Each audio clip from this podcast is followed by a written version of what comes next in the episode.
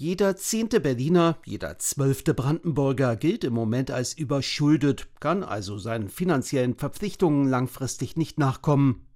Zweifellos sind das immer noch zu viele, doch damit ist die Zahl der Betroffenen in der Hauptstadt um vier, in der Mark sogar um sechs Prozent gesunken auf ein neues Rekordtief.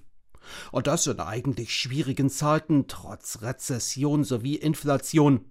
Auf den ersten Blick eine paradoxe Situation räumt auch Kreditreform Wirtschaftsforschungschef Patrick Ludwig Hansch ein. Wir hatten sehr lange staatliche Hilfsmaßnahmen, die sowohl den Unternehmen, aber eben auch den Verbrauchern zugute kamen. Man hat Stützungsmaßnahmen getroffen. Denken Sie an die Gaspauschale, wo man unter Verbraucher aber massiv gestützt hat in ihren täglichen Ausgaben, vor allem Härtefälle, die eigentlich in die Überschuldung gerutscht wären, gäbe es diese Hilfen nicht. Das zweite ist, die Ausgabenvorsicht der Verbraucher in solch unsicheren Zeiten ist definitiv da. Hinzu kam die recht geringe Arbeitslosigkeit in den vergangenen Jahren. Das alles sorgte dafür, dass die Überschuldung bundesweit und in unserer Region 2023 weiter rückläufig war.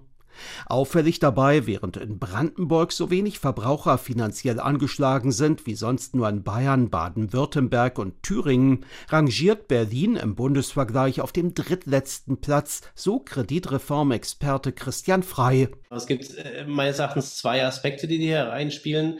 Zum einen sind die Lebenshaltungskosten in Berlin deutlich höher. Also die Mieten in Berlin sind sehr viel höher als in Brandenburg und in den letzten Jahren sehr stark gestiegen.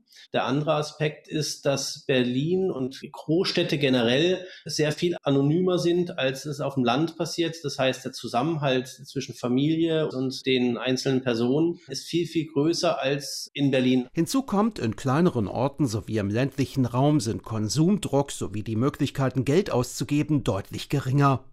Alles in allem aber hat sich die Überschuldungslage im vergangenen Jahr etwas entspannt.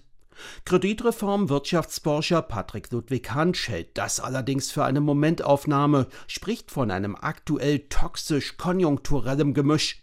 Schon jetzt würden sich beispielsweise in der Industrie und auf dem Bau Krisen abzeichnen, die am Ende auch bei den Verbrauchern Folgen haben dürften.